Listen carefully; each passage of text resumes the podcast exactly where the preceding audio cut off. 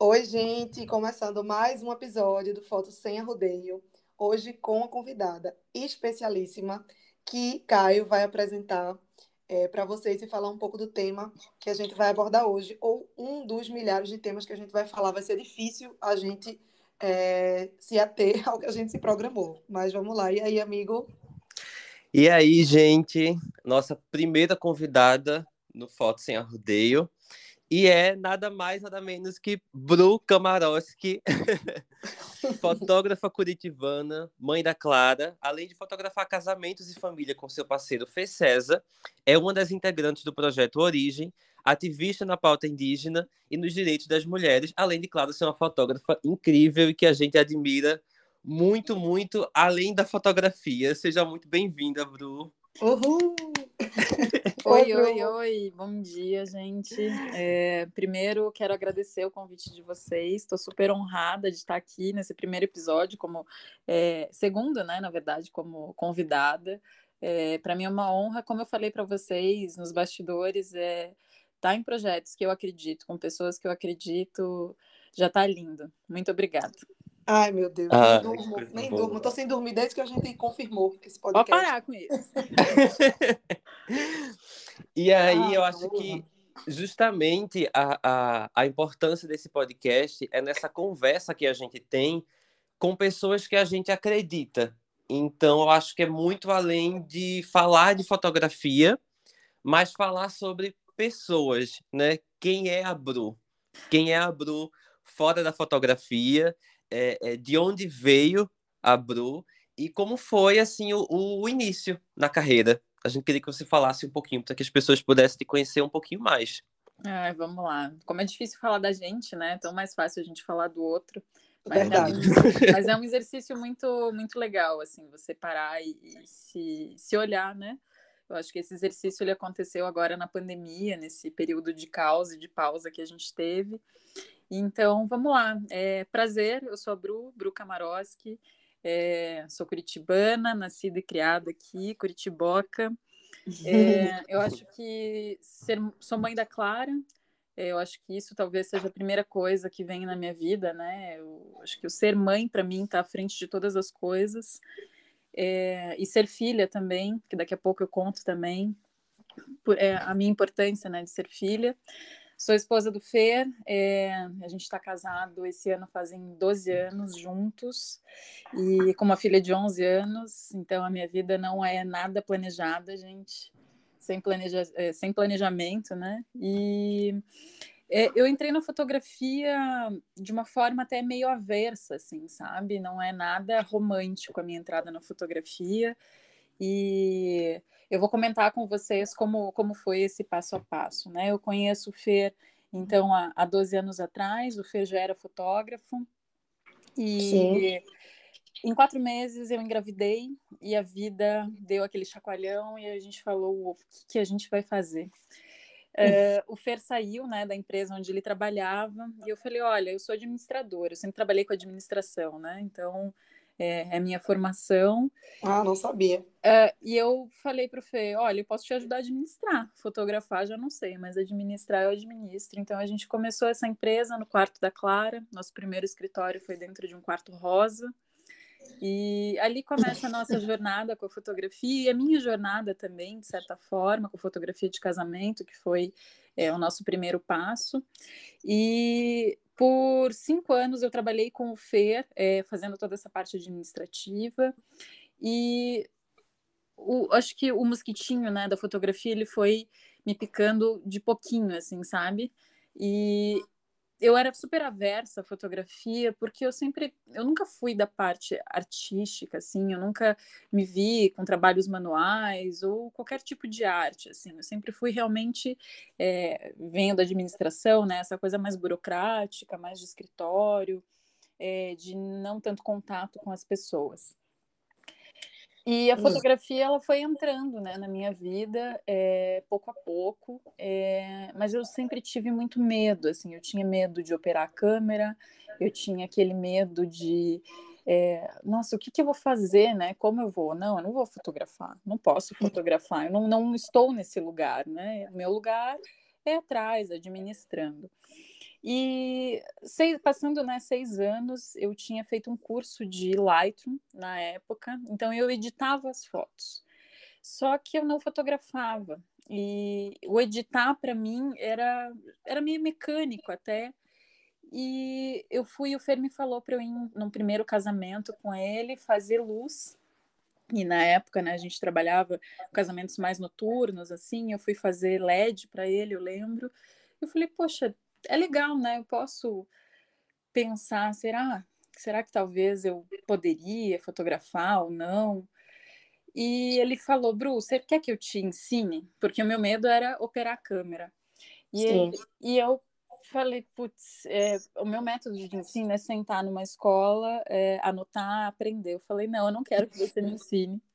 Eu vou entrar numa, numa escola de fotografia não, é. não, não sabe, não imaginava isso, mas entrei numa escola de fotografia, fiz um curso e falei, olha, se eu gostar, vamos ver. Se eu não gostar, tá tudo certo. E ele nunca, é, eu sempre achei o Fer muito, é, como eu posso dizer, qualquer coisa vocês cortam isso, viu? Que eu não sei uma palavra pro Fer, peraí, deixa eu achar. É, eu sempre achei o Fer ele muito é, atencioso e ele nunca me forçou, vamos dizer assim, ah não, você tem que fotografar, é, a gente tem, tem que estar, tá, sabe? Então, uhum. é, essa minha versão à fotografia era um medo, né, que eu tinha, como eu falei, de operar a máquina, a câmera, né? E fui fazer esse curso, saí desse curso falando, nossa, que legal que é fotografia, porque a fotografia, de certa forma, é um, uma expansão gigantesca, você pode seguir vários caminhos, né? E ali eu falei, olha, vamos dar tempo ao tempo. E eu comecei em alguns ensaios, e, e eu vi, assim, que eu já fotografava, até o Fer, ele sempre fala isso, ele, que eu já fotografava sem a câmera, porque eu sugeria, eu dava ideia, eu começava a ver a luz, e eu acho hum. que a hum. fotografia, para mim, começou aí começou a fotografar, eu comecei a fotografar sem a câmera. E eu acho que é o maior e melhor exercício que nós fotógrafos podemos fazer, né? Fotografar sem a câmera e observando, né? Porque de certa forma a gente é um observador e o tempo todo nosso nosso olhar está sendo, ele já é treinado e a gente não vai deixar de ser fotógrafo. Então, o tempo todo a gente está vendo foto. E Verdade. Então, é, ali eu acho que realmente eu, eu, eu senti, né, me senti fotógrafa e comecei em alguns casamentos com Fer, comecei a fazer alguns ensaios. Os primeiros casamentos é, foram super difíceis, eu tinha muito medo, e medo, por exemplo, quando o Fer me, é, ele sempre me desafiou muito, e eu agradeço muito ele hoje por isso, porque às vezes ele me deixava sozinha no making off da noiva, eu queria matar ele, desesperada, tipo, o que, que eu faço? Ela vai saber que eu não sei fotografar, é, sabe, aquela coisa bem de fotógrafo iniciante, do medo de qualquer profissão, né? Claro. E eu tinha esse receio, e eu sinto que hoje, se ele não tivesse me desafiado dessa forma, talvez eu não teria é, me aberto, eu não teria é, tido essa coragem, né? Porque tudo é, é, coragem, entre medo e coragem que a gente vai trabalhando. Então, esse é um pouco, assim, do, desse meu começo, é, que foi meio averso, mas hoje a fotografia, ela está dentro de mim. Há dois anos atrás, assim, eu falo que foi minha minha saída do armário, assim, foi quando eu me intitulei fotógrafa, tive coragem de é, é, falar, né, que, que eu tenho esse dom, essa profissão e, e é muito difícil, né, foi muito difícil para mim, acho que sair desse armário e, e realmente me intitular, assim, né, sou fotógrafa. É verdade, e eu acho massa, assim, a gente trazer essa realidade, porque a gente, como fotógrafos, é, eu percebo que Primeiro, eu também tive essa questão de, ah, eu não sou fotógrafa ainda, então eu precisava viver 100% de fotografia para me titular fotógrafa. Diferente, assim, de você, eu não tive um, uma pessoa para me colocar, eu sempre quis, né? Enfim, acho que eu já até falei isso no primeiro episódio, eu sempre é, eu esperava uma oportunidade, foi quando eu vendi um pouquinho de coisa que eu tinha e comprei meu primeiro equipamento. Mas o que eu queria trazer, é, que eu até anotei aqui para a gente conversar, é sobre é, mulher na fotografia, né? Então, assim, a gente sabe que é um meio muito masculino, que nomes, não só no, da fotografia de casamento, né? Historicamente falando, como você falou até nos bastidores pra gente, trouxe essa informação de que mulher nunca teve destaque. E até hoje, né? Hoje, graças a Deus, eu tenho quem admirar, as minhas maiores referências são mulheres. e você é uma delas, eu já falei isso, não vou fingir costume aqui, que estou gravando com o Bru, não vou. Então, é, para mim é incrível, para Caio também. A gente vai até participar do curso de vocês, do, na verdade não é um curso, né, é um workshop. E, enfim, é, sem mais arrudeios, já que eu sou muito de não sei ser é, muito objetiva, para tu falar um pouquinho sobre mulher na fotografia, sobre a tua bolha, assim, você tem muitas mulheres ao redor, tu também tem um projeto que a gente quer falar dele, né, do Duas, mas junto do Fer, como funciona isso? Eu sei que ele super é, te incentiva e não não tem essa questão da hierarquia, né, de ele ser o principal, mas me fala como como é essa tua experiência, assim, em casamentos, em tudo que tu faz. Claro, é, acho que a fotografia para mulher é como qualquer outra profissão, né? Sempre foi muito difícil e mulheres na fotografia, é, eu fui a fundo, né? Como eu comentei com vocês e, e fui pesquisar realmente grandes fotógrafas da história e a gente tem vive no mundo patriarcal e eu espero que isso comece a mudar, né? Que o matriarcado venha e, e comece a mudar, porque eu acho que somos mães, né? O mundo é uma grande mãe, então o mundo é da mulher e e o homem, de certa forma, veio de uma mulher, foi gerado. Tudo começa com uma mulher. E a fotografia, pesquisando nessa raiz, assim, é, todos os grandes fotógrafos, se você for buscar na história, é, desde a Primeira, Segunda Guerra, sempre são os homens citados, mas existiam muitas mulheres, muitas mulheres fotógrafas, muitas mulheres que fizeram história e que sempre tiveram, é, sempre foram escondidas, né? Como se fosse um erro, né? A mulher está ocupando esse posto, por exemplo, numa fotografia de guerra ou fotografia de rua, como foi o caso de uma genial descoberta que a gente teve da Vivian Meyer recente, é, sabe? Então, uhum. É, a mulher ela sempre a gente sempre teve que se esconder, né? E de certa forma a sociedade, né, foi colocando isso que a gente não poderia ser. Mas eu acho que a gente pode ser o que a gente quiser e é isso que eu trago para minha filha Clara, é, nos seus quase 11 anos, assim, que a gente pode ser o que a gente quiser. E hoje em dia é, nós temos que caminhar para fazer essa mudança, né? Essa mudança ela tem que ir acontecendo e, e, como eu comentei com vocês, né? Eu acredito uhum. muito no coletivo, que o coletivo vai mudar isso. Então, a minha entrada na fotografia, claro, eu comecei a entrar é, na fotografia junto com o meu parceiro, com o Fer, mas ele sempre foi muito é, atencioso nessa forma e ele nunca, como eu comentei, ele nunca é, me pressionou, nada do tipo, sempre respeitou o meu tempo e eu achei muito bonito da parte dele de como ele foi me colocando dentro da empresa. Até na época, né, esse nome, né, Bru Fer César, e o Fer César sempre gerou muito ruído. E eu lembro que na época quando realmente eu comecei a fotografar junto com ele, a gente ia ter uma mudança, a gente ia mudar o nome da empresa, sei lá, colocar olhares, fotografia, algo assim. É, e a gente foi é, conversar com uma equipe de branding na época, e eles falaram que era para a gente deixar esse ruído, né, do Fer César, porque eu já estou acostumada a ser a Fernanda. Então todo mundo me chama de Fer e ele é o César. E, e as pessoas o Sandy Júnior da fotografia, né? né? Que não somos três, que somos dois. E, e, a gente acabou deixando esse ruído e só cresceu o Bru ali na frente, porque era como as pessoas me chamavam, e até o pessoal do branding falou: vamos ver como as pessoas vão chamar vocês, né? Sem essa obrigatoriedade de, de, de, ter que mudar de nome. E quando a gente entrou, quando o Fer começou a fotografar, era aquela época que teve essa transição, né, de empresas que tinham nomes e que começaram a levar o nome do próprio fotógrafo, né, que foi o caso dele, Sim. César, né, que vem de Fernando César, esclarecendo aqui.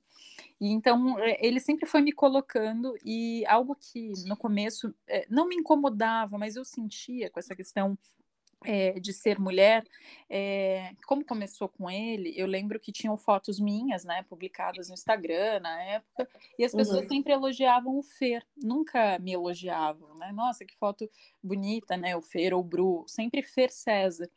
E não me incomodava, mas eu comecei a perceber, poxa, sempre o homem, né? Parece que sempre o homem em destaque. E eu lembro que o Fer começou a me taguear, né, e comentar, não, essa foto foi feita pela Bru e tal, e a gente nunca teve uma rivalidade, eu acho que a gente sempre se complementou, complementou na fotografia. Até voltando, né, quando eu comecei a fotografar, é, um dos desesperos do Fer, assim, ele mesmo conta, era que é, eu comecei com um olhar muito, é, vamos dizer, um olhar é, porque a fotografia de casamento tinha aquela coisa, né? Making off, cerimônia e festa.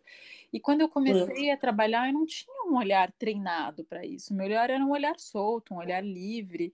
E tava lá rolando, sei lá, a cerimônia, eu tava fotografando como Ferfalo Gatinho, que é uma cena que ele jamais vai esquecer. E para mim aquilo fazia parte também do casamento. Eu acho que a fotografia cada vez mais ela tem que ser descomplicada, né? Um pouco mais para frente eu posso comentar, né, sobre esse esse meu processo criativo. Mas voltando, né, para essa questão da mulher, então, é, pouco a pouco eu fui é, tendo essa entrada e o Fer, ele me ajudou muito nisso, né? Ele foi ali é, me ajudando a, a, colocar o meu nome, né? E esse é, esse movimento. E hoje eu acho que cada vez mais a gente tem fotógrafas e mulheres incríveis na fotografia. É, posso citar vários nomes aqui. Tem uma fotógrafa do Belém do Pará que para mim hoje é uma das mais incríveis, assim, que é a Nai. Eu nunca sei é, pronunciar o sobrenome dela, me perdoa. Ela ganhou até o 1 na fotografia é, do ano passado. É, e, e, assim, são pessoas, por exemplo, a Nai, né, ela é uma fotógrafa é, do ver o peso ali, uma fotógrafa do cotidiano, e ela consegue fotografar a verdade dela, porque é o mundo dela e ela está inserida naquilo, e ela faz isso lindamente. É, então eu acho muito legal quando a gente consegue quebrar esses paradigmas, sabe? Não, você mulher não pode fotografar isso. A gente pode fotografar o que a gente quiser e sem títulos também, sabe? Até esse título é, de fotógrafa de casamento é, começou a me incomodar muito ano passado, pensando, eu acho que a gente é fotógrafo. É, eu não tenho sim, que sim. ter um título, sabe? Eu sou fotógrafa, ponto. E a gente pode fotografar o que a gente quiser, do jeito que a gente quiser, não existe certo, não existe errado. E também falando sobre mulheres, né? A gente teve um projeto é, ao longo dos anos, assim, na fotografia de casamento, isso, é de sempre chamar é, os terceiros fotógrafos, né, se a gente precisasse em algum estado, em algum casamento que a gente fosse fazer, chamar mulheres. Então, isso é muito legal. Eu achei super legal, assim, que ele me trouxe isso. Ele falou, poxa, o é, que, que, você acha da gente chamar só mulher para fotografar com a gente e para aquecer esse mercado? E a fotografia ainda hoje tem muita essa coisa, ah, a fotógrafa, a mulher, ela é fotógrafa é, ou é de newborn ou é de família. É, a fotógrafa ela não pode ser fotógrafa de tudo, sabe? Uma fotógrafa de moda, uma fotógrafa jornalística, uma fotógrafa de casamento. Então, espero que as coisas comecem a mudar, assim, até os próprios os grandes workshops, né, os grandes eventos de fotografia, quando, quando a gente podia é, estar aglomerado, aconteciam, a maioria dos participantes em palco eram homens. Então, Verdade. Até hoje, Verdade. É, é, esse patriarcado, né, é, ele, ele paira, mas a mudança ela tem que partir da gente. A gente tem que, que indicar mulheres, é, falar mais de mulheres.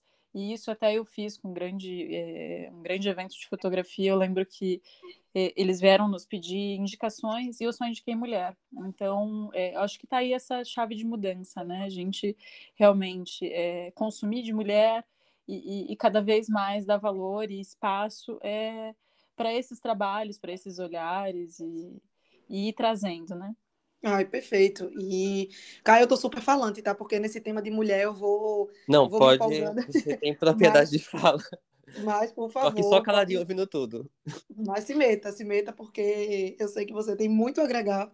Hoje, é, especialmente, a gente estava esperando muito por esse episódio, mas uma coisa que eu queria puxar também, Bru, que tu falou, é sobre que eu acho que tem a ver um pouquinho esse teu olhar que veio destreinado, que na verdade eu acho que você teve o privilégio de, de poder começar sem ter um olhar treinado, né? Porque hoje praticamente a gente forma robozinhos para fazer o, o making off, a cerimônia, a festa, e tem que ter tal coisa. E eu acho que você trouxe para a equipe, no caso você e Fê, um olhar destreinado e começou. Não, eu não conheço a foto do Fê antes de você, né? De você chegar e tudo mais. Então, tu acha que essa tua teu olhar, essa tua narrativa na fotografia, que é, enfim, de vocês dois, óbvio, é, teve esse papel importante, o fato de você não ter um olhar treinado, como todo mundo já tinha? Eu acredito que total sim, é, porque o mercado de casamento, ele sempre ele te impõe regras, né? E eu nunca fui de regras, isso é para minha vida. É, até vocês veem, né? Fui mãe quatro meses de namoro e engravidei. Então eu não sigo regra nenhuma de vida. E na fotografia eu também tentei não seguir tantas regras e essa coisa do tem que ter. E eu sempre fui muito questionadora e curiosa. E o questionamento, eu lembro dessas fotos é, lá no passado, há seis anos atrás, do vestido preso em alguma coisa voando, vestido fantasma, que eu chamo. Não tem que ter, não tem que ter. Que, que, assim, que cabimento tem o um vestido parado no ar sozinho. Não, vamos lá trazer a pessoa, trazer o elemento humano. Então, eu sempre tentei humanizar muito a minha fotografia é, e buscar, assim, eu não queria ser um outro Fer, porque me incomodava, de certa forma, é, geralmente, quando você entra né, numa empresa que já tem um fotógrafo que é o fotógrafo principal, é, é uhum. é normal que você queira replicar as fotos dele ou estar no mesmo é, momento ali fotografando a mesma coisa.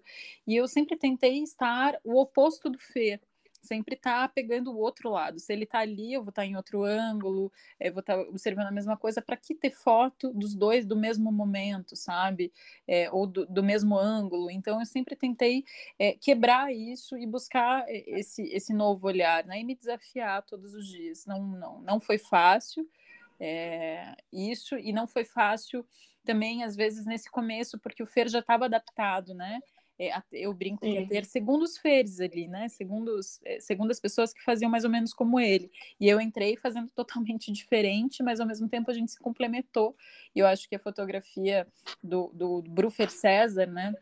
teve esse complemento. Voltando a falar é, sobre esse meu olhar destreinado é, e inexperiente, de certa forma, também, e um olhar curioso. Então, eu é, pude me dar essas, é, essas chances, né, de explorar esse outros, esses outros mundos que, que orbitam em volta do casamento.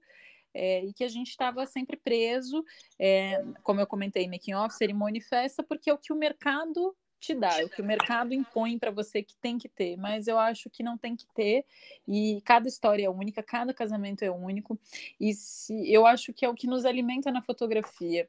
É, é, são essas histórias. O de que não ter que ter e o de não fazer sempre igual é o que eu continuo fotografando há seis anos e o Feira 12. Eu acho que essa forma de contar essas narrativas é que realmente nos inspiram e, e abastecem esse saquinho de ideias para que a gente possa seguir fotografando o casamento. Porque, de certa forma, é, casamento pode ser, indiferente da religião, vai ser é, um, é, um, é uma celebração, né? É um rito. E, e, sempre vai ser parecido, né? Começo, meio e fim. Mas a gente tem que entender que são pessoas diferentes, com histórias diferentes, uh, principalmente a gente que hoje faz é, muito casamento fora da nossa cidade, já tem esse, vamos dizer, esse ponto, né, é, de, de chegar na cidade ou no lugar onde for, né, esse, esse olhar de explorador. Então, é, eu acho que você se desafiar sair desse mesmo do que não tem que ter, sabe? O mercado ele dita regras, mas a gente tem que quebrar essas regras para que a gente possa talvez ou, ou ter um trabalho diferente, um destaque, parar de olhar o feed do vizinho, né? e ficar nessa comparação, que até foi o, o último episódio de vocês, né, sobre comparação. Isso. Eu acho que se a gente parar de ficar olhando o feed do vizinho e olhar o que a gente quer fazer, é, a gente começa a caminhar e construir a nossa caminhada. Ô, Bru, é, é, é interessante você falar sobre isso, porque quando a gente olha para o trabalho de vocês dois, a gente vê muita liberdade, né? Eu sempre comentei com Joana, a gente até comentou na nossa conversa, que eu, eu não consigo olhar para o trabalho de vocês e pensar assim, nossa, eles fazem fotos para o Instagram. Né? Eu consigo muito mais ver as fotos de vocês em um porta-retrato, numa casa, numa família, por exemplo. É, e, e, não falando mal do Instagram, né?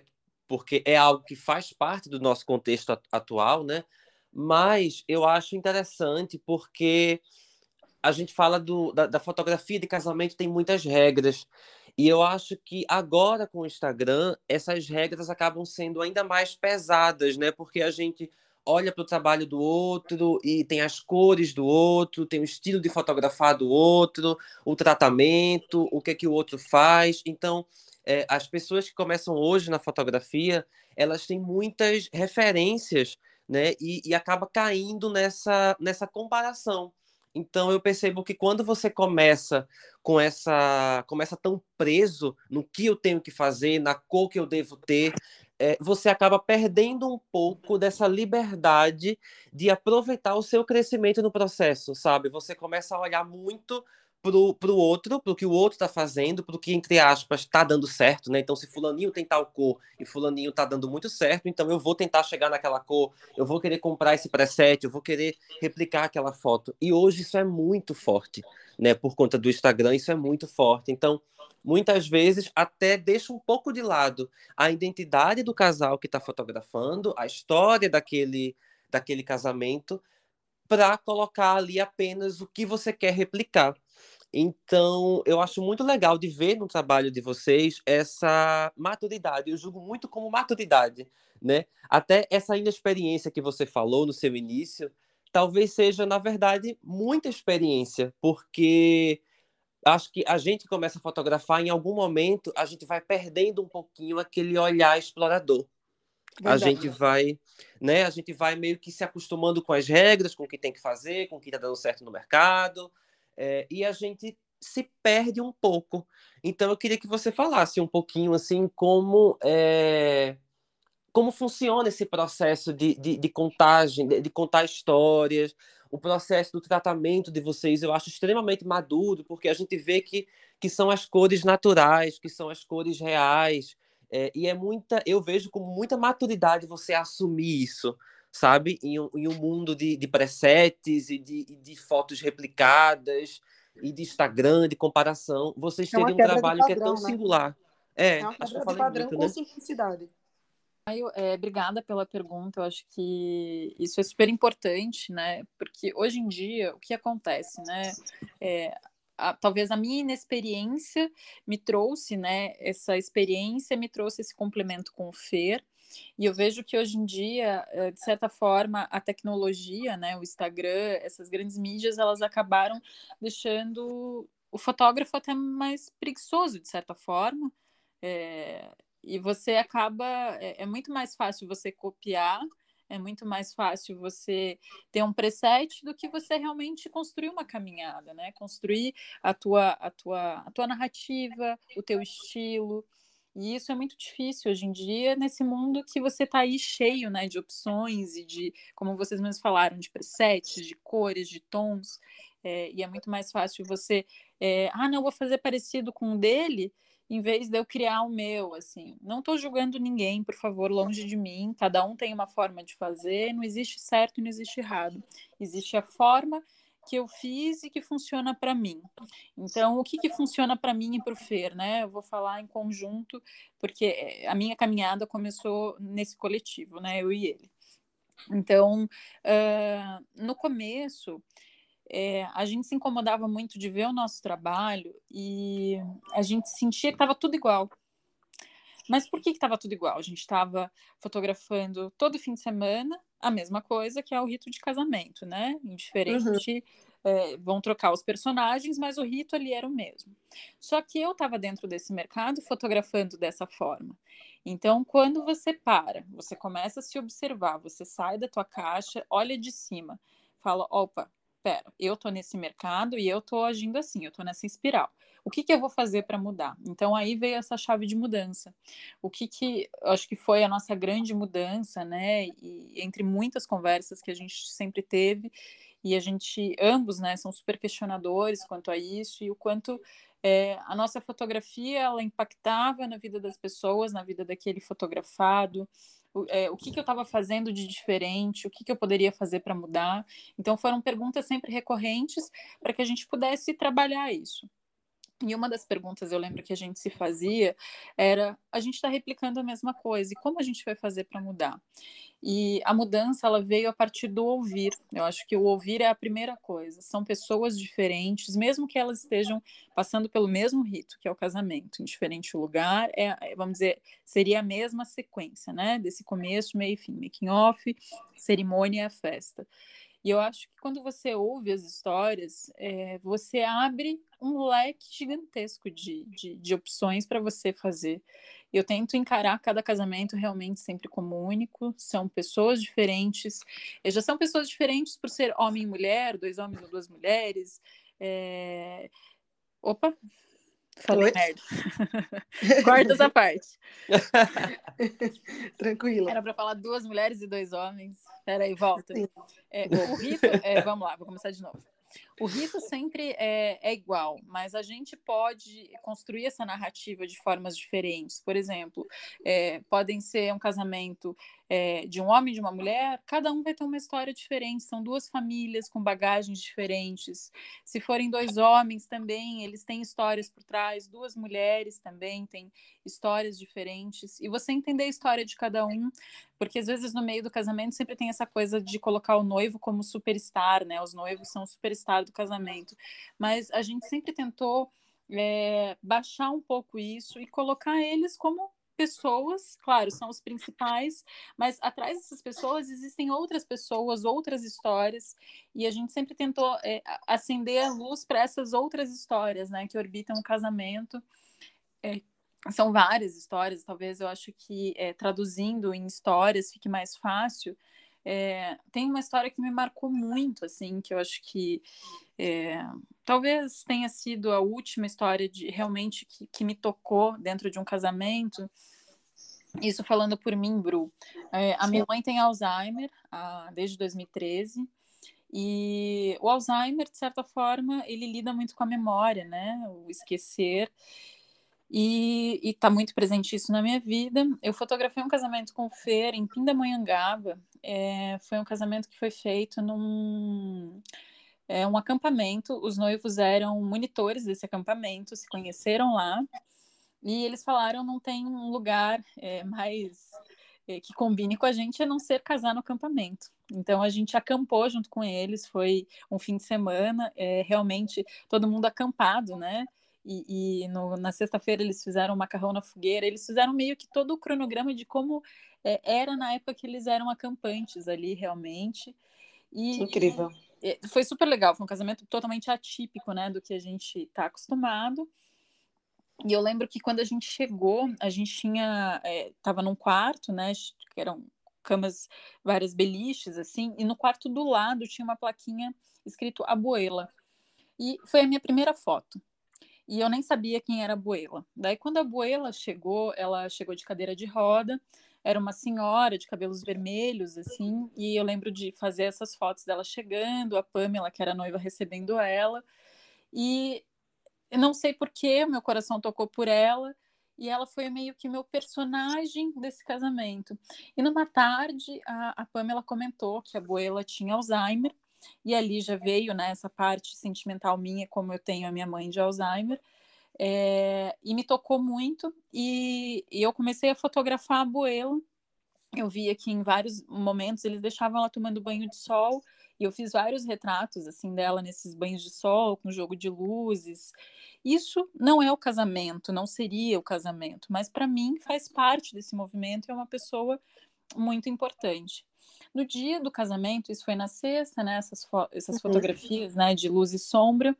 E no dia do casamento, no sábado de manhã, eles tinham deixado ela tomando banho de sol, fiz algumas fotos novamente desse banho de sol, e eu sugeri para a Pan se ela não poderia entrar junto no quarto do making off para ela estar tá vendo essa movimentação. E a Boela ela já não tinha muito mais, ela não falava, não tinha é, expressões assim, sabe? É, realmente o Alzheimer já estava num, num estágio bem avançado.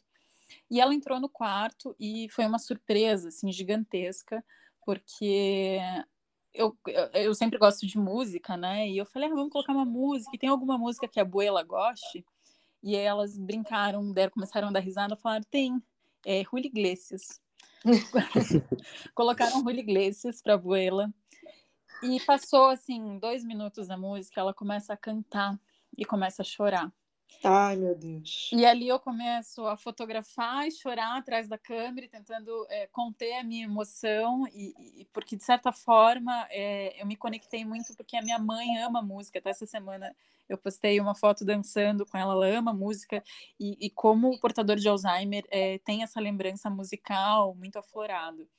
É, eu vi, foi bem bonito. Foi. E ela começou a chorar ali esse movimento, e uma hora eu tive que sair do quarto para poder me recompor. E a mãe é, da, da Pan, né, veio, me abraçou e falou: ah, eu sei do teu sentimento.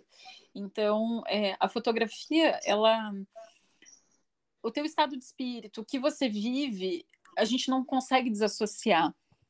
É, então, nesse dia, estava muito aflorado por isso. Então, eu, eu dei essa chance de contar uma outra narrativa. É, e essa história, assim, essa narrativa que eu construí para o casamento da Pan, da minha visão, ela acaba quando, após a cerimônia, em vez da Pan jogar o buquê, ela entrega o buquê para essa avó. Então ali foi a minha última, vamos dizer, minha última, eu fechei essa mini história dentro do casamento. E a gente pode ter vários fragmentos dentro de um casamento. A gente pode, é, dentro de um casamento, a gente pode contar várias mini histórias. Além dessa história grande. Claro, tudo tem que se ligar. Eu acho que você tem que ser coerente nessa narrativa. É, as coisas têm que ter uma ligação mas você pode tirar vários fragmentos, você pode recortar, fatiar esse bolo que seria o casamento. Então, talvez isso que nos alimente na fotografia hoje são essas pequenas histórias e tudo começa no ouvir. É, a gente ouvir qual é a história daquela pessoa. Muitas surpresas acontecem, como a história da Abuela, porque eu lembro da Pan não ter falado da Abuela na reunião e a Abuela apareceu ali para mim. Então, é, tudo isso é quando você dá essa chance, né, de, de ouvir. Eu acho que o ouvir é o principal, assim, é o começo, para depois a gente olhar as histórias, né? É, e até nos bastidores você comentou com a gente o seguinte, que é, essa parte de ouvir ela é tão importante e faz com que você não saia clicando loucamente, né? assim, trazendo isso para a realidade, para mim, por exemplo, eu ainda tenho muito esse problema de clicar demais, apesar de ouvir muito, eu gosto casais, meus clientes, eles se tornam muito próximos, né? 90% ali você tem vontade de sair do casamento e tomar uma cerveja com eles, porque eu me envolvo muito, eu gosto de saber da história, eu me apego a pessoas do, do casamento, é, eu gosto de mandar uma mensagenzinha para a mãe da noiva que eu tive mais contato tudo mais. Então, assim, é, e eu trabalhei com o Caio, é um privilégio também ter trabalhado com o Caio, e Caio é, a gente é muito parecido nisso, ele se envolve muito, ele é muito entregue, percepção do teu trabalho, eu sempre fui fã. Mas... Não, com certeza, amiga. A gente é, tá alinhado. É, a gente tá muito alinhado. E essa coisa do ter calma. É, a ideia desse podcast, Bruce, surgiu muito, como a gente falou, é, de realmente a gente falar tudo o que a gente acha, sem ter nenhum tipo de né, medo de julgamento. Eu acho que é mostrar fraqueza. De fotografar, a galera é tão estrela. Muitas vezes se colocam como os principais de um casamento, e não é, na verdade, a gente não é principal faz parte da história do casamento do casal, ali no, do, da história do casal, mas é nosso papel também é, ter esse lugar de observação e não querer, não ter essa gana. Eu não sei se isso acontece com vocês, graças a Deus comigo não, porque minha equipe é fixa de vídeo, o pessoal que trabalha comigo, é, no caso, é a mesma turma, mas às vezes você vê uma gana de pegar aquela imagem, um se empurrando no outro, para conseguir aquilo ali, e na verdade ver, tu entrou no quarto, no making off, ficou ali conversando, percebeu e aí tu escolheu a narrativa que ia construir né, o teu olhar naquele casamento. E a gente sabe que não é imparcial. A nossa vida, o nosso estado de espírito conta muito para quando a gente vai fazer qualquer trabalho, né? Então... Sim, é, e, e, é, e é o sentir. Eu acho que cada, cada evento, cada trabalho, ele vai te trazer um, um, uma história e basta você ouvir, olhar e entender e traduzir. E, novamente, aqui eu estou dizendo o que funciona para mim, o que me alimenta na fotografia são essa forma de fotografar, essa narrativa, né, de enxergar as histórias. Claro, isso dá muito mais trabalho, é, é muito mais árduo, principalmente eu, né, que tenho contato direto com as noivas, que faço essa parte na empresa. Uhum. É, é um trabalho, eu falo que nosso trabalho ele é muito pré-produção e, e, menos pós, né? E durante o processo eu já vou saber essas histórias, eu já vou estar tá meio alinhada. Ah, não, eu sei que ela gosta muito do avô, ela tem uma ligação talvez com a mãe mais forte. Pera, não, alguém apresentou ela. Quem que apresentou? Ah, foi a melhor amiga, que foi o cupido, sabe? Essas histórias eu já vou meio que é, montando esse roteiro. E eu acho que a nossa fotografia ela bebe muito do vídeo. Eu acho que a minha fotografia do Fer hoje, é, para essa narrativa de casamento, ela tem muita narrativa de vídeo, é, de roteiro mesmo, de roteirizar a fotografia. Claro, são imagens únicas, é totalmente diferente, mas uhum. quando você pega esse material num todo, é, a gente sempre gosta de, de, dessa narrativa, né? De você ir vendo e alimentando essa história de começo, meio e fim, de começar do mais aberto e afunilando né, essas histórias. Então a narrativa é do vídeo, está é, tá muito presente dentro do nosso trabalho. E, e qual era a pergunta mesmo? Rapaz, Já me perdi aqui. Era mais um comentário, né, dessa questão de ter calma, porque eu acho as pessoas com quem as pessoas que eu convivo no meio da fotografia tem muito essa ansiedade. E eu sou, né? Enfim, bem eu acelerada. Ah, é. agora eu lembrei, eu lembrei de que você falou sobre é, a questão dos cliques, né? Hoje em dia. É... É, no começo é normal, nós fotógrafos, a gente clicar um monte, né? Sentar o dedo, metralhar ali até por uma insegurança, para poder garantir a fotografia. E hoje eu vejo, não que eu sou mega experiente, eu tenho apenas seis anos de fotografia, mas eu vejo que hoje em dia, ouvindo, eu penso muito mais e fotografo muito menos. E uh, eu acho que esse é um bom exercício. Eu lembro que em casamentos há dois, três anos atrás, a gente às vezes era dois cartões de 64 para cada um. Hoje em dia a gente fotografa ambos um casamento com um cartão de 64 e ainda sobra imagens, né? Então, maravilha. É, eu tenho, assim, eu, eu consigo pensar muito mais. E a gente às vezes chega no evento, a gente tem aquela coisa de querer mostrar trabalho ah, não, eu tenho que estar tá fotografando com a câmera na cara o tempo todo. É mostrar serviço, né? Não, não, é. eu não preciso. Eu posso ter o meu, meu respiro, porque a cabeça, ela precisa oxigenar, precisa respirar, você precisa estar tá observando. Observar isso nunca vai desligar mas a câmera no olho, ela não vai te deixar mais fotógrafo ou menos fotógrafo. Eu acho que você tem que ser mais certeiro, sabe? Então, eu acho que talvez a fotografia é, é mais pensada hoje, assim, eu acho que esse amadurecimento que eu tive fotograficamente falando foi esse pensar mais, é, diminuir esse número de cliques, porque o número de cliques vai me trazer mais tendinite, vai me trazer mais horas de seleção, mais horas de edição, e a fotografia ela tem que sair da câmera. Foi basicamente isso que a gente conversou também, né, no, nos bastidores. Eu acho que a fotografia hoje, quando você para, você pensa, você vai setar a tua câmera no tom que você já quer, na exposição que você quer, você não precisa perder horas editando. Então, uhum. é, para mim, a fotografia, a edição, né? A, a, nossa edição é super básica. Eu acho que a fotografia ela tem que ter gente, tem que ter cor de gente e, pronto, e, e é para mim é o que funciona, sabe? Eu gosto de pele com cor de pele, respeitar os horários. Se está eh, naquele entardecer mais azul, eu vou respeitar esse horário é, e, e, deixar essa pele mais azul. E assim, eu tentar entender isso e ter esse, esse trabalho realmente de pesquisa antes, para o meu pós ser super tranquilo, para eu não ficar é, refém é, de edição, sabe?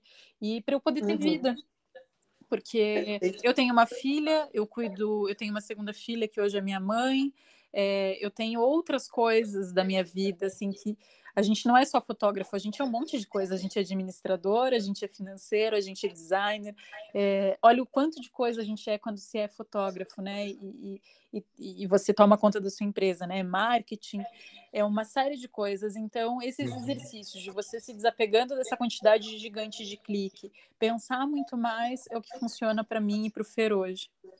Bru, é, você falando sobre isso, né, que, que você é, não é apenas fotógrafa, né, você tem uma vida, é, e eu acho que para quem acompanha vocês nas redes sociais, é, vocês passam muito essa sensação de, de ter uma vida, né, as viagens que vocês fazem, os lugares, é, eu acho muito, muito incrível, sabe, de como vocês é, conseguem mostrar as experiências que vocês têm.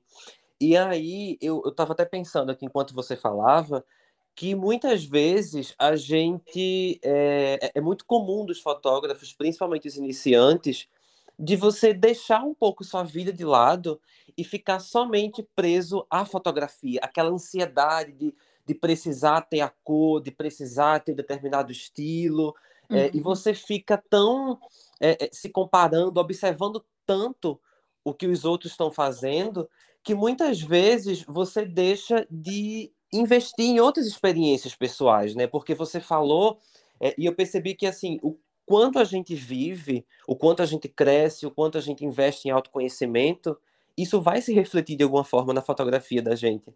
É, a gente olha para a fotografia de vocês e a gente vê a fotografia de vocês e a gente vê como ela é livre, assim como vocês são.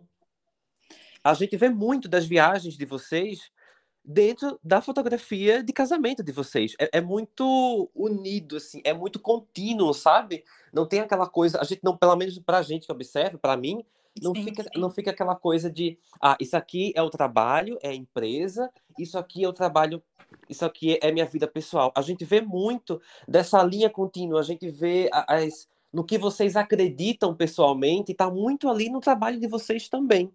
É, eu acho que não, assim, eu, novamente eu trago para mim e para o Fer, né? Não estou aqui ditando regras e verdades. É a nossa, é a nossa forma de fazer.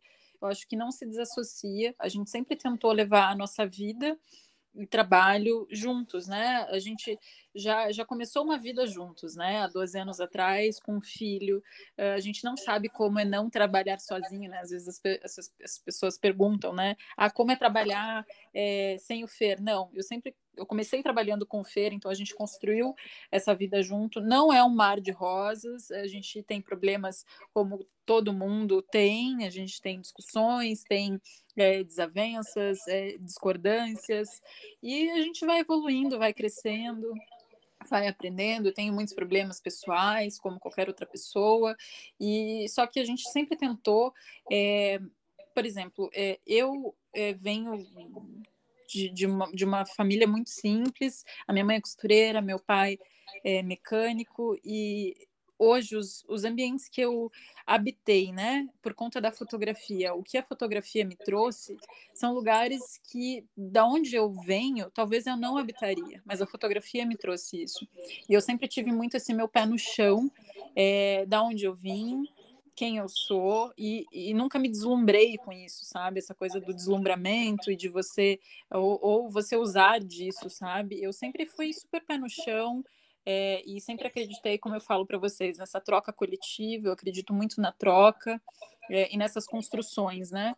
E, e, a gente nunca tem, a gente nunca desassociou, né? A nossa caminhada é, é, pessoal com, com a fotografia. Eu sempre aproveitei muito desses lugares que a gente conheceu, desses casamentos que a gente fez dentro do Brasil e fora do Brasil, é, para aproveitar essa, essa jornada, sabe? Porque é, é, um caminho único e eu sempre, eu sempre falo para o Fê, a gente nunca sabe o dia de amanhã, eu nunca sei se eu vou poder estar aqui nesse lugar de novo. Então vamos aproveitar e, e a gente nunca realmente a nossa vida sempre foi muito associada, assim, sabe? A gente gosta muito de viajar e acabou unindo isso e a gente não tem muito um apego material com as coisas. É, a gente tem esse apego realmente. E o meu apego realmente é, é, é, de estar no mundo, de estar viajando. E realmente estou sofrendo muito é, nesse período de pandemia por estar é, é, parada, né? Por, por não poder, né? Esse ir e vir nosso, ele foi privado, mas ao mesmo tempo eu pude fazer uma viagem interna, que isso foi muito importante. O mundo precisava parar de certa forma, e a gente acabou conhecendo o nosso estado que a gente nem conhecia. É, mesmo vivendo, sendo cria do Paraná, eu não conhecia as coisas que estavam ao meu redor. Então, toda pausa, todo esse movimento foi necessário até para a gente é, se, se, voltar a se ver, né, se enxergar e, e, e olhar as coisas que estão ao nosso redor, do nosso lado. Então, acho que essa é a nossa construção, assim, acho que nada, a nossa vida nunca foi desassociada, sabe? É interessante isso, porque o, quando a gente vê, eu não conhecia vocês, é, a parte pessoal, né? Então, mas no fundo, tudo que você está falando agora bate com o que eu sentia vendo as fotos de vocês. Então, uma coisa muito boa que eu, que eu senti desde que eu comecei a fotografar foi que vocês e uma geração né, que está chegando, é, que está chegando não, que está se mostrando mais, que está sendo mais forte por causa das redes sociais, é, vocês trouxeram um respiro, porque assim, a gente aqui em Recife, enfim, tem uma. Quando a gente começou, as referências da gente eram completamente outras é, não tinha. Eu não sei explicar muito bem, mas eu acho. Eu e Caio conversa muito sobre isso. Mas era como se a gente tivesse que mostrar que a gente é bem sucedido para o casal confiar na gente, para que a gente. Não a gente, eu e Caio, né? Tô falando de. Então você tem que mostrar que tá no carro importado, tem que mostrar que tá viajando, mostrar que tá comendo comida cara. E quando eu vejo o Instagram de vocês, a simplicidade em tudo, na edição, na, na escrita, na, na escrita que eu digo assim, no sentido bem verdadeiro. E, na verdade, eu acho que assim, devem ter muito orgulho do. E essa nova geração que está se pautando em vocês, graças a Deus, tem uma liberdade maior para trabalhar, porque é muito difícil você vir é, tendo referências e pessoas, como o Caio falou no nosso pré, né? Caio pode até falar melhor, mas ele tinha referência a fulaninha começou a fotografar na França. Pelo amor de uhum. Deus. Então, assim. É, é, é porque é um meio muito elitizado a fotografia, né? Sim, então... Já, sim, a gente, a gente até comentou isso nos bastidores, né? Elitizado já desde por conta de equipamentos, por ser super caro, ainda mais agora com esse dólar nesse valor, sabe? Você ser fotógrafo hoje custa caro, não é barato e é um, um mundo muito elitizado. Espero que, é, só que eu vejo que a gente pode é, ser transformador e fazer disso mudança, porque a fotografia ela pode ser de celular, ela pode, a gente pode fotografar hoje é, n coisas com, com qualquer ferramenta, sabe? Então, não é a melhor câmera que vai te fazer mais fotógrafo. É, é o teu olhar. Eu acho que a fotografia, como eu falei, assim, isso eu vou sempre bater, sabe? A, a fotografia, ela começa sem a câmera. Aí começa, sabe? Então, é, ter uma câmera é, com ou sem espelho, uma câmera, é, sabe, a maior, a melhor, os melhores equipamentos não vão te trazer. Eu acho que o que vai te trazer realmente são essas experiências, esse contato com as pessoas. Para mim, o que eu mais ganhei com a fotografia foi isso: foram as amizades, os lugares que eu fui, os cheiros que eu senti, os sabores que eu senti, as coisas que eu vi e coisas que às vezes a fotografia não traduz é, tá na minha cabeça, eu fotografei com os olhos, sabe? Então, é, é, essa experiência, assim, que eu acho que é o que eu mais me orgulho hoje, sabe? Essas experiências que eu tive, essa construção da gente talvez nunca se deslumbrar, sabe? Porque se você deslumbrar, uma hora você cai. Então, uhum. você tem que ter os pés muito grudados no chão, e eu sempre tive isso, sabe? Eu, no, no dia que eu posso estar aqui fotografando um casamento na Itália, é, não quer dizer muita coisa. Eu estou só em outro país fotografando a mesma coisa que eu já faço. E, e, e, e trazendo isso, para mim, um dos casamentos mais importantes e mais legais que eu já fotografei foi no sertão de Minas. É, a noiva estava comendo um marmitão e a gente fez foto disso. E, e para mim foi um dos casamentos mais legais e mais importantes. Eles vão ouvir isso, foi Gui Dé. É, e, e, não é isso, não é glamour, não é. São histórias, é a forma que você vai contar isso, sabe? É, não é que eu fotografo um casamento é, na França, na Itália, na Alemanha, que eu vou ter uma chancela maior. Isso não quer dizer nada. Você ah, ser um fotógrafo de destino, destination wedding, não quer dizer nada, nada. Olha aí, fica aí, hein, galera? Fica aí a reflexão, né? E eu estava até falando aqui com o Caio no WhatsApp, vamos puxar, Caio vai falar, é, que tem muito a ver com isso, a experiência que você teve. Eu não sei se você chegou nisso antes da fotografia ou a fotografia que te levou ao projeto Origem. E a gente queria que tu falasse um pouquinho desse projeto, porque a gente quer divulgar, é, quero ajudar é, da forma que eu puder, de longe. Eu comecei a estudar, a ler mais sobre é, o movimento e, enfim, a causa, como você falou, comunidades indígenas, né? A forma certa também de falar aqui de Pernambuco depois da conversa da gente. Eu nunca tive essa iniciativa. Então, espero que algumas pessoas ouvindo é. isso aqui tenham também iniciativa de procurar saber mais e saber como ajudar. É, e eu acho que a gente está falando também sobre experiências, né? Quando a gente se abastece de quem a gente é, é de alguma forma a nossa fotografia ela, ela ganha mais corpo, né? Então eu acredito que a fotografia também tem esse papel social, com certeza. Então, vamos lá. É, o que, que, é o projeto Origem como ele surge na minha vida? Então, como eu comentei é, com vocês, é, eu, eu habitei lugares que da onde eu venho não era para eu habitar, que geralmente, né, a gente tem esse pensamento. E como a fotografia me deu tantas coisas, eu conheci tantas pessoas, eu pude estar em tantos lugares que jamais eu imaginei, a fotografia me trouxe isso. Eu e o Fê, a gente sempre teve um, um, um incômodo de poder voltar isso de alguma forma para a sociedade, de fazer algo, né? E veio esse pensamento de talvez um trabalho voluntário, e um grande amigo meu, um argentino curioso, que também foi noivo, né? A gente fotografou o casamento da Júlia e do Juan há, cinco anos atrás. É, ele se perguntou se não existiam né, indígenas na região sul, porque a gente sempre ouve falar dos indígenas é, do meio para cima, né? Xingu e, e, e Amazônia. E a gente nunca ouve falar dos indígenas do sul. E eu achei super legal esse questionamento.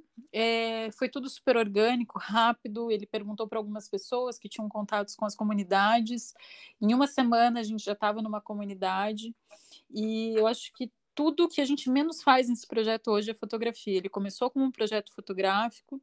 Eu não gosto da palavra visibilidade. Eu acho que é, talvez a gente se denomina hoje como transmissor, né? Somos transmissores é, é, e, e, tentamos ajudar né, essa parte de ecoar essas vozes dentro do projeto Origem. Então, foi um grande aprendizado para mim e eu aprendi a desacelerar, porque várias vezes que eu fui nas comunidades eu nem tirei a câmera para fotografar, porque é, eles já estão tão adaptados que você chega, esse olhar explorador, né? E foto, foto, foto, ah, bota o cara e não sei o quê. Não, não é assim. São seres humanos, são pessoas, eles têm o tempo deles. E eu aprendi com o Projeto Origem e com as comunidades indígenas, principalmente com os guaranis, que são é, a etnia que eu mais tenho contato, a entender do tempo. Que o tempo deles é o tempo da natureza, é o tempo do sol, da lua, da maré. E a gente precisa desacelerar. E eu aprendi muito com eles esse desaceleramento, essa e tudo isso eu acho que eu consegui trazer para minha fotografia de casamento ou a minha fotografia comercial, vamos dizer assim, dentro do projeto Origem. Então, o projeto Origem ele me trouxe é, muitas descobertas, foi um desafio muito grande, porque eu nunca tinha atuado com comunidades, então, é, de eu tentar não replicar o meu trabalho de casamento comercial dentro do projeto, de eu criar o meu, minha própria linguagem, e também foi o meu desmame, vamos dizer assim, do FER. Foi meu primeiro trabalho sem o FER. Então, para mim, foi muito importante, porque foi onde eu falo que realmente eu saí do armário, que eu me intitulei fotógrafa, também foi junto com o Projeto Origem, porque eu estava ali sozinha, eu não tinha ninguém de suporte, é, tinha o Juan ali junto também, que era um fotógrafo iniciante, hoje está é, descobrindo o seu caminho na fotografia, fico muito feliz também por isso, de ter é, conseguido, junto com ele, a gente construir né, essa narrativa. Então, é um projeto que eu me orgulho muito. Então, o projeto Origem, né, projeto Underline Origem, é um portal de visibilidade dessas comunidades indígenas é, uhum. que não são tão comentadas né, é, no Brasil todo. Então, a gente hoje tem aqui no Paraná apenas 89 é, comunidades indígenas. Hoje a gente atua com nove comunidades, né, desde, são dois anos e meio já de atuação. É, e tenho muito orgulho desse caminho que eu estou traçando nesse projeto e tudo que ele me trouxe, tudo que ele me ensinou e que os indígenas me ensinaram nessa grande troca, né? Ah, que legal. E a gente vai, na descrição do podcast, lá no Instagram também, divulgar esse projeto. Eu comecei a seguir, eu já tinha visto no Instagram de vocês, mas, enfim, para a gente saber como pode participar mais de alguma forma, ter mais informações. Eu acho que é tão pouco a visão do homem branco como o que a gente aprendeu na escola, que é completamente deturpada. E... Sim, a gente aprendeu muito sempre, Jô, sempre aquela visão do do colonizador, nunca do colonizado. O livro, ele conta a visão do colonizador. Então, a, eu, eu ouvi né, da Juliana Querechu, que é uma grande amiga minha, cacique Guarani, ela falou, Bru, a nossa história não está nos livros.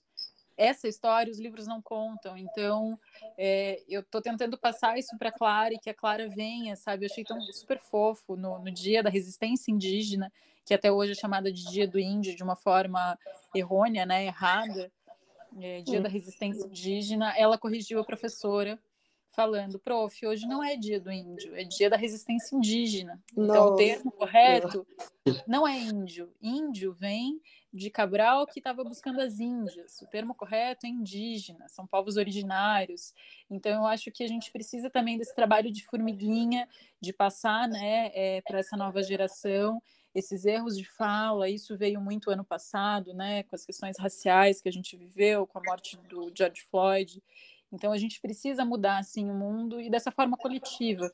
Eu não acredito que, que, políticos vão mudar o mundo, mas sim que nós, a sociedade, a gente pode mudar, sabe? Nesse trabalho de formiguinha, de educando é, falas. É, e eu tenho muitos erros, erro até hoje, e só que a gente tem que se propor a estar tá aberto, né? Se você está aberto a diálogo, a conversa, a ouvir e o ouvir na minha vida é o mais importante. Sempre eu quero ouvir para poder abrir esse, esses meus portais do ouvido para depois ir para o olho para fala. Então, esse é o mais importante. Bom, realmente, assim, eu não sei nem é, como agradecer Incrível, né? esse conteúdo para cá, porque, como o Caio falou, o podcast ele é mais do que fotografia. A gente tá por mim, a gente faria uns 15 episódios só de coisas para falar. Eu tem tanta coisa aqui. É. A gente conseguiu Não. passar por muito, né? Mas... E, e, tudo isso é fotografia, assim. E trazendo para fotografia, é, é, é, sempre a fotografia, principalmente de comunidades, sempre foi muito exploratória. E eu acho que a gente também está no caminho errado, explorando. É, por exemplo, eu cansei de ver vamos dizer, grandes fotógrafos. Aqui a gente pode trazer vários nomes. Quantas vezes foram em comunidades, exploraram, de certa forma, aquela comunidade, não levaram nada para aquela comunidade, eh, fizeram grandes exposições, livros, ganharam dinheiro com isso, e aquela comunidade às vezes nem sabe que está ali naquele livro. Uhum. Então, a gente também precisa ser chave de mudança para isso, sabe? É, por exemplo, agora, na, em mês de junho, um dos caciques, né, de uma das comunidades que a gente atende, nos pediu um curso de fotografia. E eu falei, olha, é, eu não daria um curso de fotografia, não me sinto é, experiente para tal, mas vou falar com uma pessoa que pode nos ajudar. Falei com um dos grandes fotógrafos de Curitiba, e que é professor e tem essa didática, essa narrativa, e a gente tem que entender, né, é, aonde a gente cabe sempre e convidei, ele topou e a gente vai fazer uma oficina de fotografia dentro da comunidade, a pedido né, do, do, da comunidade. Nunca eu levo algo que não seja a pedido deles ou imponho. Então, a gente vai fazer uma fotografia de celular, assim, um curso de fotografia de celular para que eles mesmos possam se expressar e que eles narrem a sua própria história. É, eu acho que já está mais do que na hora disso acontecer. E nós, brancos, a gente tem que ser ferramenta para isso, ajudar isso, sabe? Eu acho que aí está essa mudança. Então, é, é, assim que a gente vai mudar esse mundão, né? Coletivamente, respeitando e respeitando o que eles querem, né? Sem a gente impor nada. Muito bom. E aí vai tirando essa questão do elitizado, né? Assim, de você tirar o, o, a narrativa sempre do, do nosso olhar, que eu digo do homem branco, eu nem me incluo nessa, mas é, dá, vê que incrível, já pensou daqui a 10, 15 anos, enfim, esse material deles, esse registro através do celular mesmo, que é uma coisa acessível, né, de forma geral, assim, e eles vão ter esse conteúdo. As filhas, ou os filhos de Clara, se ela quiser ter, por exemplo, já vão ter um outro olhar, se isso for disseminado, né, se isso for espalhado dessa Sim. Forma. Sim, eu acho que aí tá a chave de mudança, Jo. Eu acho que é, a gente parar de querer consumir mais do mesmo, sabe? É, vamos consumir arte indígena, é, vamos consumir autores indígenas, autores é, pretos, vamos consumir, vamos mudar, vamos consumir arte de mulher também, sabe? Eu uhum. acho que aí tá essa chave de mudança. A gente é a gente é, de mudança. Então, é, a gente tem que transformar e usar, por exemplo, eu tento usar do meu olhar é, a fotografia é a forma que eu me comunico com o mundo. Então, por que não eu não posso usar ela não só comercialmente, mas eu possa, é, não que você tenha obrigação, né, mas quem sabe fazer um, um projeto social, ainda mais nesse tempo de crise, de caos que a gente está vivendo, o quão faz diferença, né? Você fotografar, por exemplo, agora no Dia das Mães e fotografar uma família carente, sabe? E, e, você é, dá a chance de escolha para essa pessoa. Então, isso é digno, sabe? Então, é, isso me alimenta, é a forma que eu, é, que me alimenta a minha caixinha de, de, de energia está abastecida ali hoje nas comunidades, nesse trabalho. Então, o projeto Origem é muito importante na minha vida e realmente ele mudou muito a minha forma de ver o, mundo, né, todo. E, e todo e, e, o Brasil é, é, terra indígena, a mãe do Brasil é indígena. É uma, uma, uma frase de uma grande amiga minha, Miriam Cretiu, que foi a primeira é, médica, né, cirurgia cardíaca, se formar no Brasil em 2013. Então você vê, sabe, em 2013 a primeira médica indígena se forma. É, são 521 anos de luta, então tem muita história. E a gente, nós brasileiros, temos obrigação de saber mais sobre a nossa própria história. A gente conhece muito pouco, né, Bru? E, Total. E, e a fotografia é uma ferramenta política, né? Eu acho tão importante a gente estar tá trazendo essa conversa para esse podcast, porque ele é um podcast que é, é, é voltado principalmente para fotógrafos de casamentos, fotógrafos iniciantes, e eu percebo que uma coisa que eu sempre tive muito contato é, é somente com o mundo dos casamentos e, e, de câmeras e qual o melhor equipamento e como gerar valor, enfim, essas coisas que, que, que, são importantes, mas não é o principal da fotografia, sabe?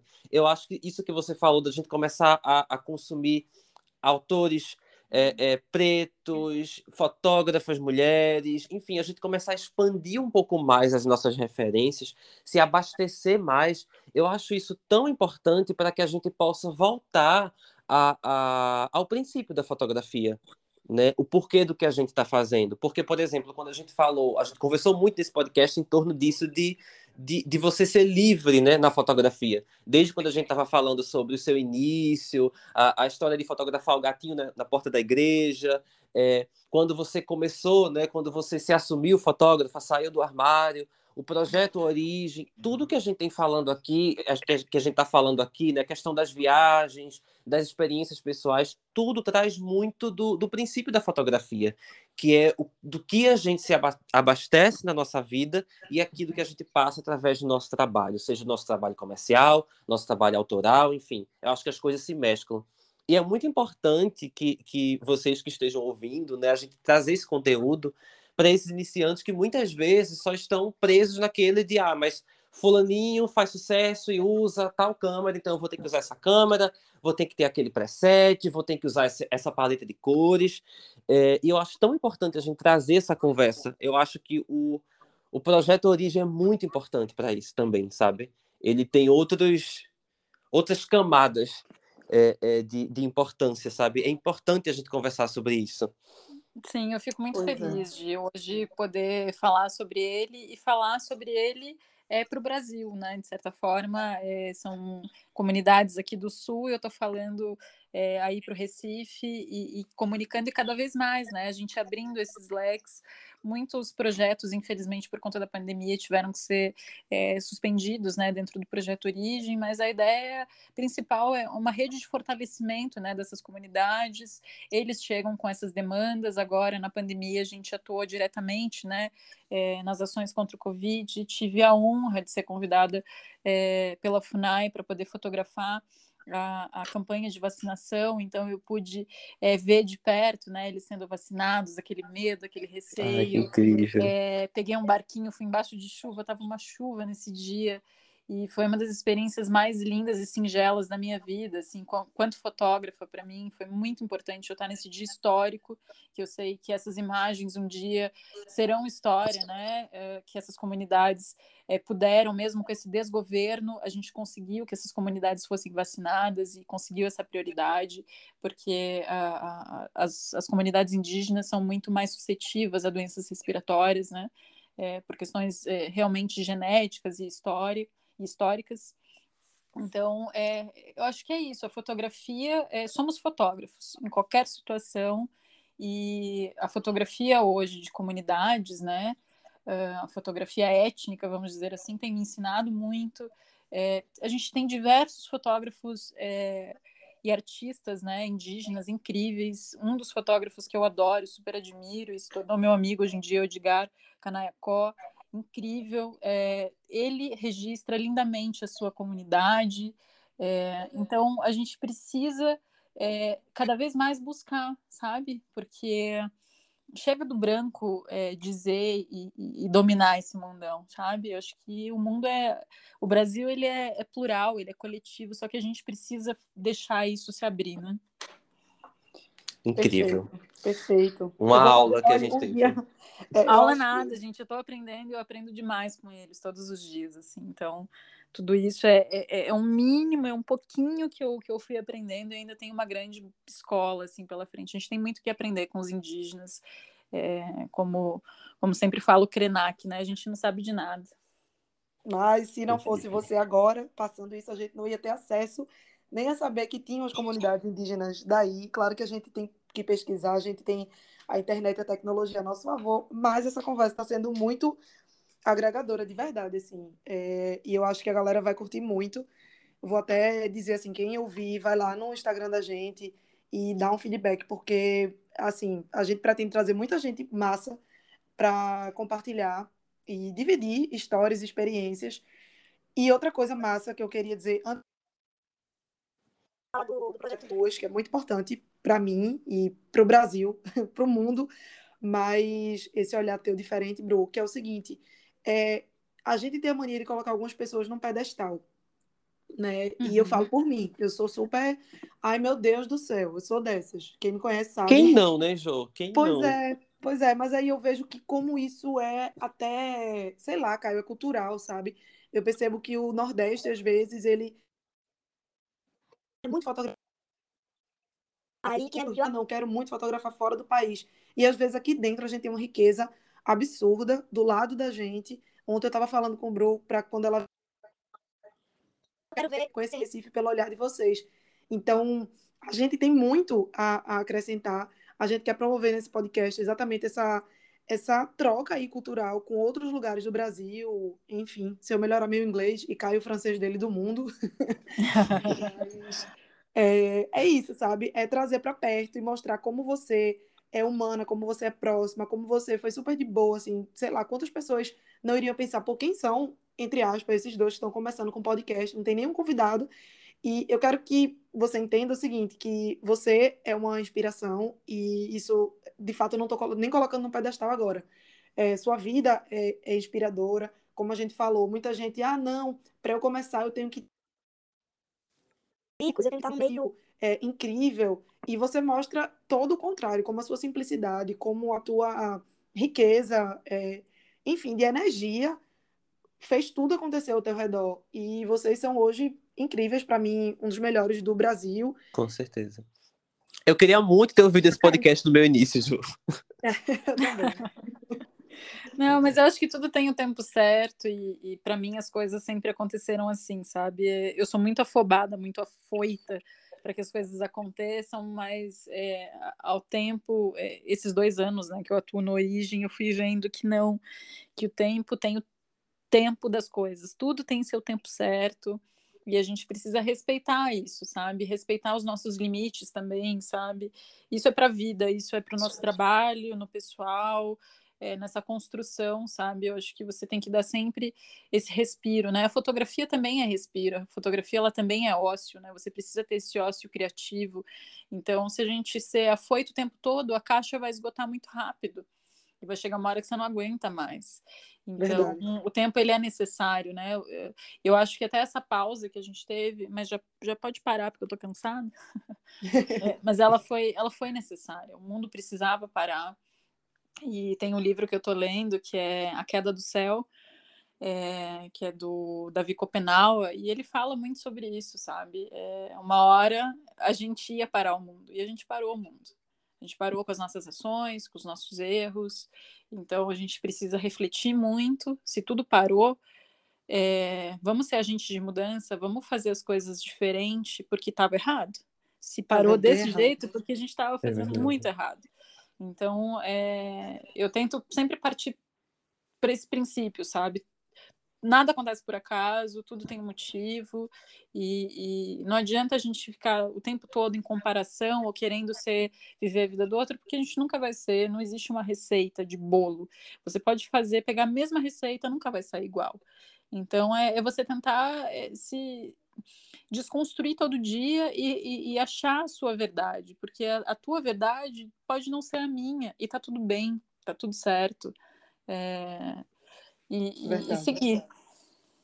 Talvez esse processo na fotografia que a gente está conversando aqui esteja muito mais ligado à desconstrução do que à própria construção, né, Bru? Ah, eu acredito, eu acredito muito na desconstrução, assim, eu acho que a minha fotografia do Fê, é, trazendo isso para o comercial, é, a gente sempre é, brigou muito e remou muito contra o mercado.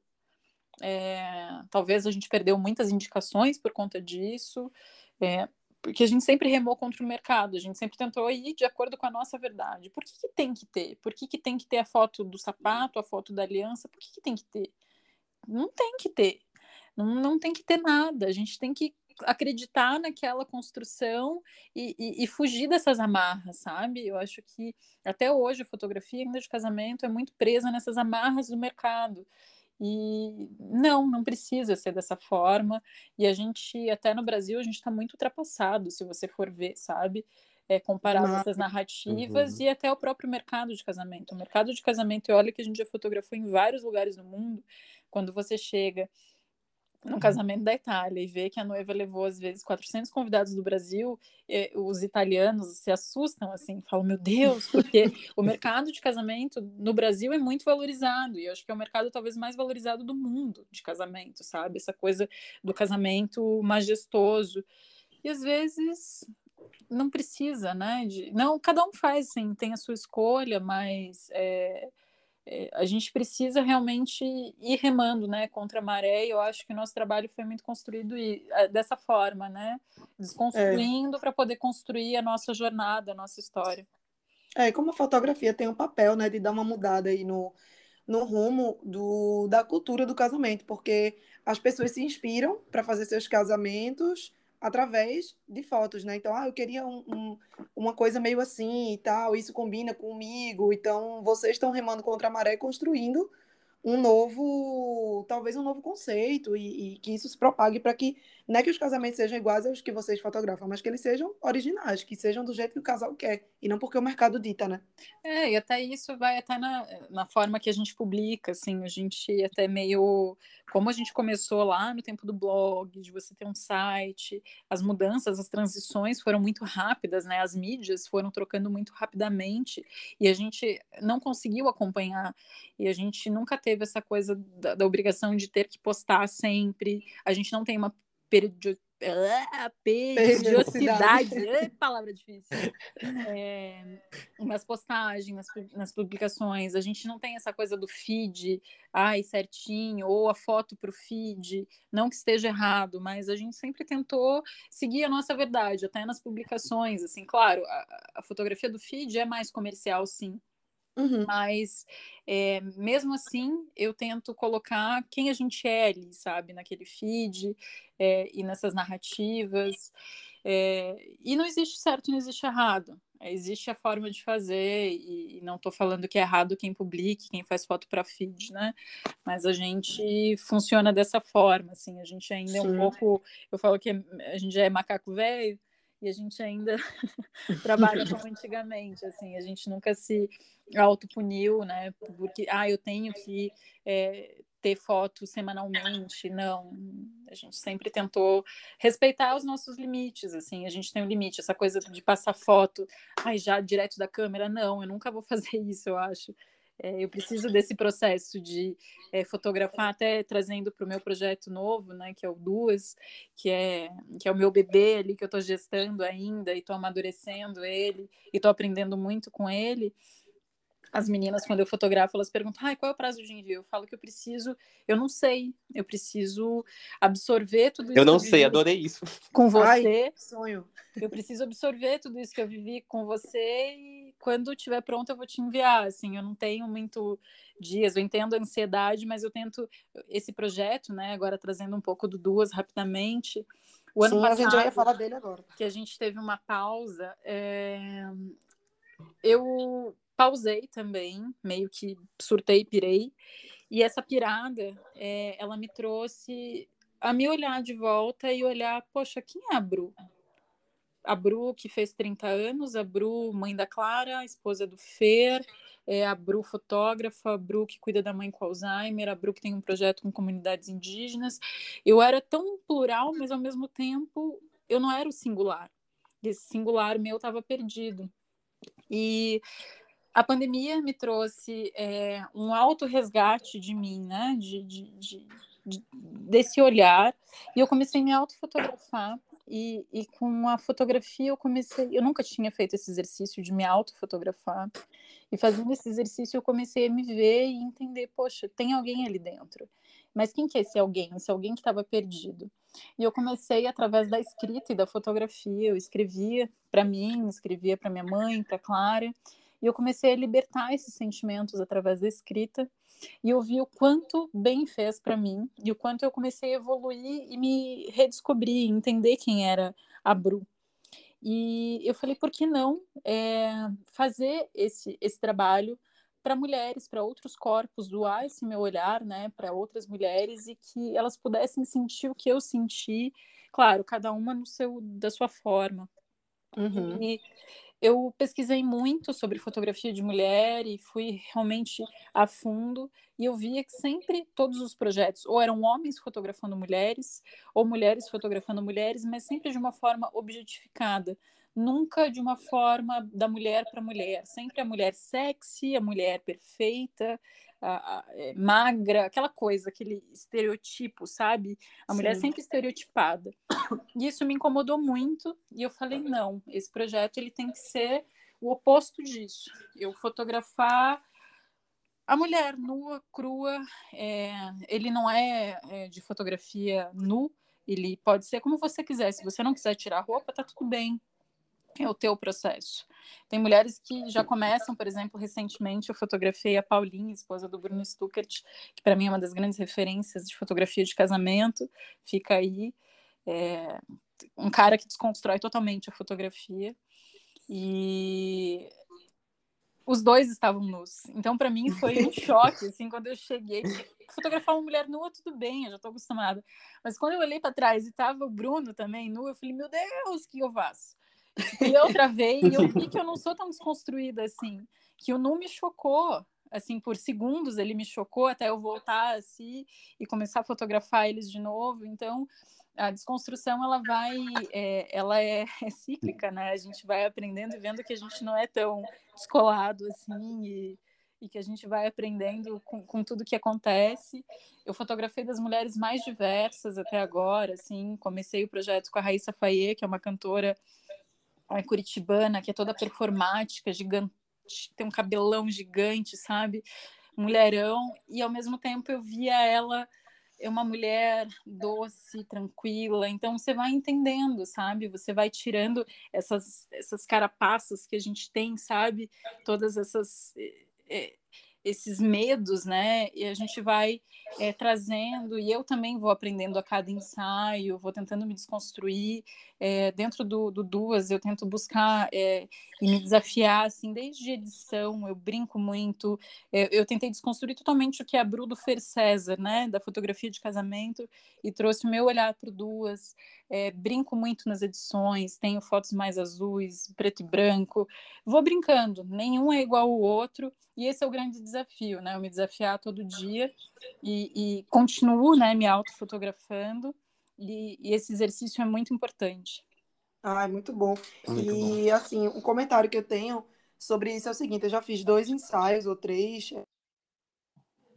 Mas o que eu percebo que toda mulher que vem falar comigo fala é o seguinte: ah, não, mas deixa. Eu sou uma dessas pessoas, né? E você falando é, do seu projeto, já estou mudando de ideia não, deixa eu emagrecer, ou deixa eu ficar de tal forma, porque a gente é todo dia empurrada a querer ser padrão, né? A estar Sim. dentro de algum padrão. É, novamente, a sociedade, ela sempre te impõe algo, né? Isso é no mercado de casamento, isso é na questão estética.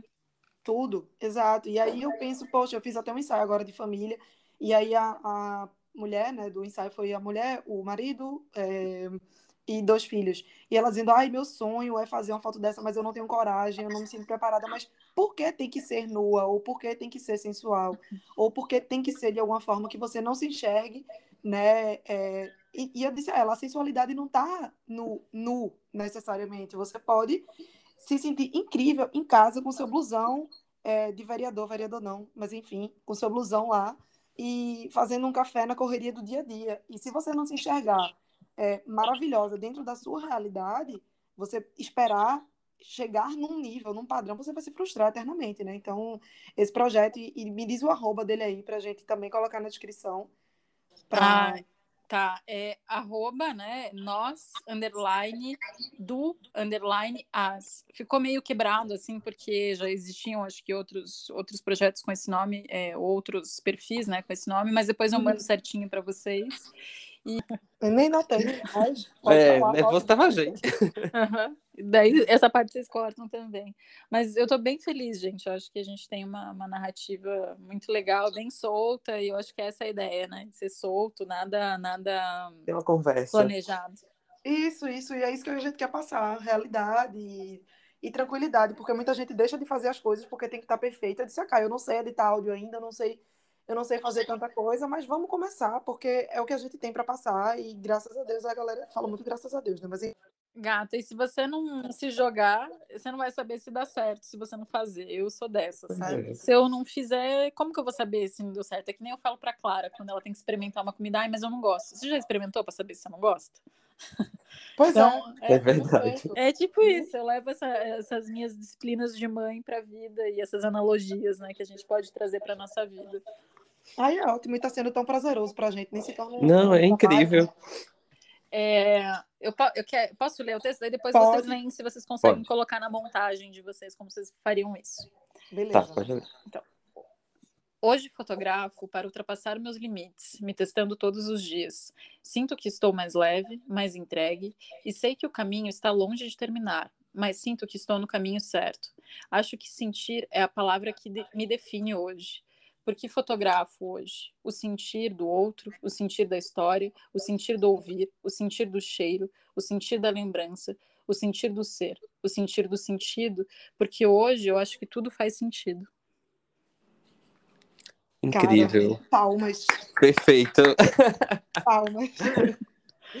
Ai, ah, gente, muito obrigada, Perfeito. Obrigada por me ouvirem, né? Quem tá aí, não só vocês dois, Joana e Caio é, a todos, né, que, que tiraram essa uma horinha para ouvir essas histórias dessa curitibana maluca faladeira. É, espero ter agregado um pouquinho na vida de vocês e é, que a gente possa novamente construir coletivo. Eu acredito muito nessa construção coletiva, que o mundo ele é coletivo e a gente só vai poder mudar ele é, juntos. E estou aqui para partilhar um pouco da minha história com o Fer, da minha história também dentro do projeto Origem, da minha história agora sozinha com o projeto Duas. E essa é a Bruna, um turbilhão de coisas é, e ao mesmo tempo é, uma pessoa tímida, envergonhada, que morria de vergonha de falar. E hoje está aqui falando num podcast no Recife, gente. No Recife, deu uma aula pra gente, né? Foi incrível. Foi massa demais. É. Ai, a gente que agradece, de verdade. Foi maravilhoso. É, Eu acho é que foi, foi uma hum. conversa, né, que a gente transitou por muitas coisas. A gente falou de mercado de casamento, a gente falou sobre é, é, política, a gente falou sobre o papel social da fotografia. Enfim, acho que foi uma conversa bem diversa, né?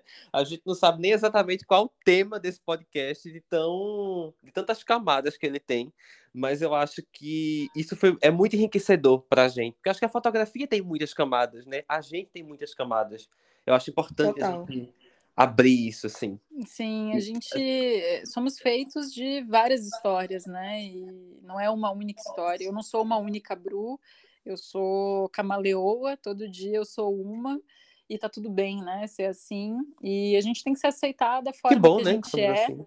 É. E, e também o dia que a gente não se aceita, tá tudo bem também. Eu acho que a gente precisa respeitar esses processos. Eu lido muito com silêncio, até nesse um ano é, agora de, de, caos, né, que todos nós estamos vivendo, eu lido muito com silêncio, e às vezes é no meu silêncio que eu me encontro, e é importante a gente às vezes silenciar, é, respirar, ouvir. Comecei a fazer yoga, me permitir a olhar para mim também, e a yoga ontem eu fiz um exercício de respiração que foi muito louco, que foi a primeira vez na vida que é, exalando e expirando né, por uma narina ali, eu consegui desligar minha mente.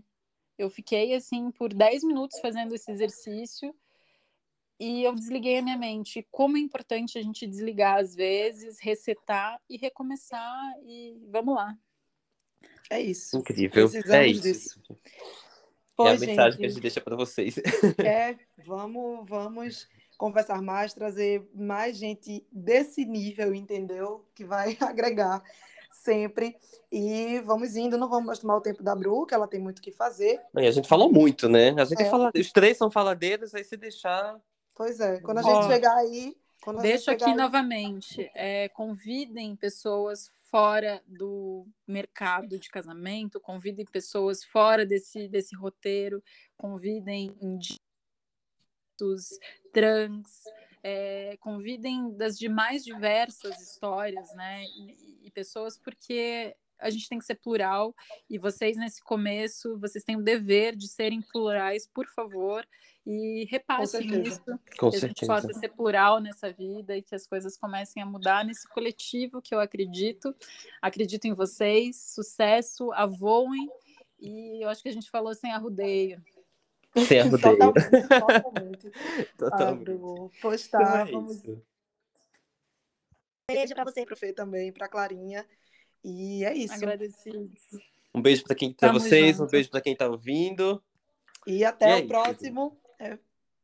E eu vou repetir, e até o próximo Foto Sem Arrudeio. Foto Sem Arrudeio! Amei. Valeu. Tchau, gente. Beijo, tchau.